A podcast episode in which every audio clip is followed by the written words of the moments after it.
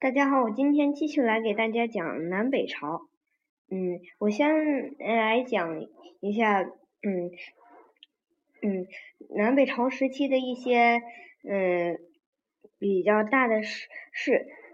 嗯，在南北朝的时期，佛家嗯思想迅速发展，大量佛经被翻译传播，僧人不承担赋税，也嗯也不服兵役，佛教的势力。大规模膨胀，也就导致了四三八年北魏太武帝下令和尚们都嗯还俗，而且要服兵役。嗯，四百四十四年太武帝严禁那个君臣嗯严禁臣民去供养僧人，也而且焚毁嗯经传和佛像。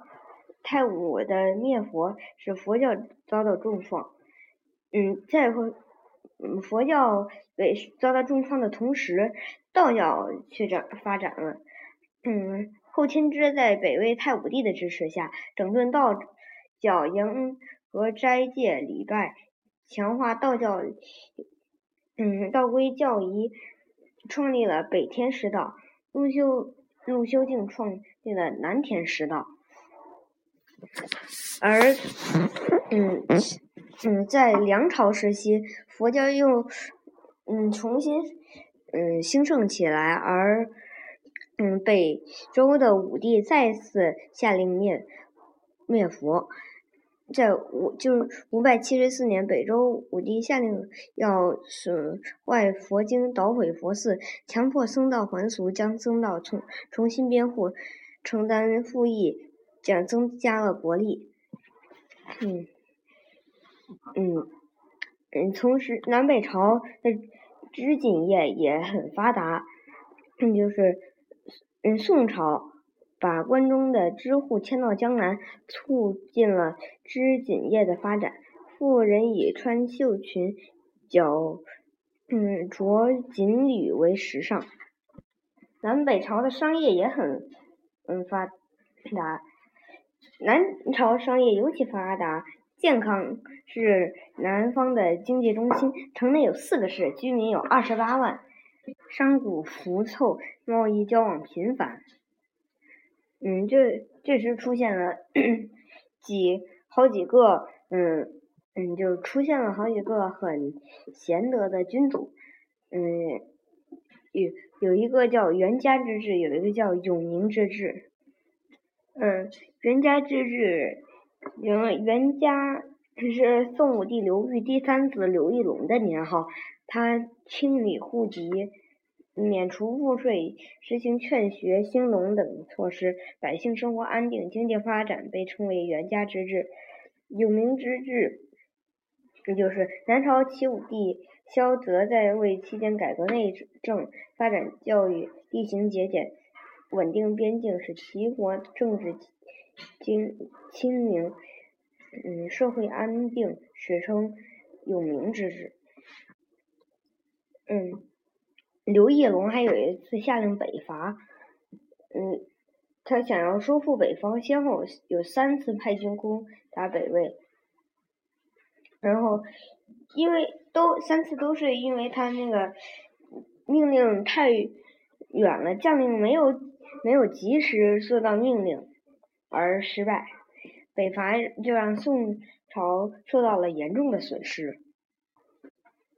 南北朝还有很多制度，嗯，比较有名的三个就是租条制，是北魏的嗯制度，就是嗯授田农民一夫一妇交纳粟二担帛或布一匹，男子还要承担兵役或徭役，这就是租条制。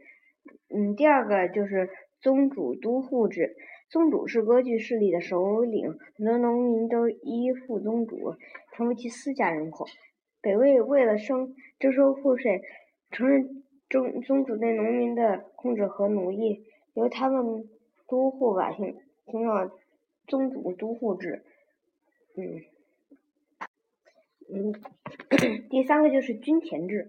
北魏将嗯，无主土地分配给农民使用，耕种一定年限后归其所有。授田农民要交纳赋税，不能随意迁移。均田制保证了国家赋税收入。嗯最后，我给大家说一下，嗯，南北朝时期的一些发明。嗯，第一个发明就是他们在他们在文学上取得了嗯很大的进步，叙事长诗取得迅速的发展。其代表作就是南朝的《孔雀东南飞》和北朝的《木兰诗》。南北朝的服饰也很有嗯特点。由于当时大量胡人迁入了中原地区，胡服成为当时了流行的服饰。嗯，特特点就是紧身、圆领，而且开叉。他们还发明了嗯一种文体，叫做骈文。因其常使用四字六字句，又称为四六文。南北朝时到达全盛。骈文以双句为主，讲究对仗工整和嗯声律铿锵有力。代表作为庾信的《哀江南赋》。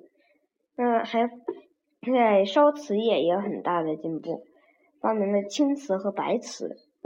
南北朝的时期，青瓷制造工艺都更加的成熟。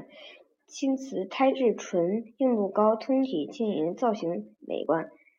白瓷是东汉时期人们用含铁滴的瓷胚，是以透明釉瓷烧制成白瓷。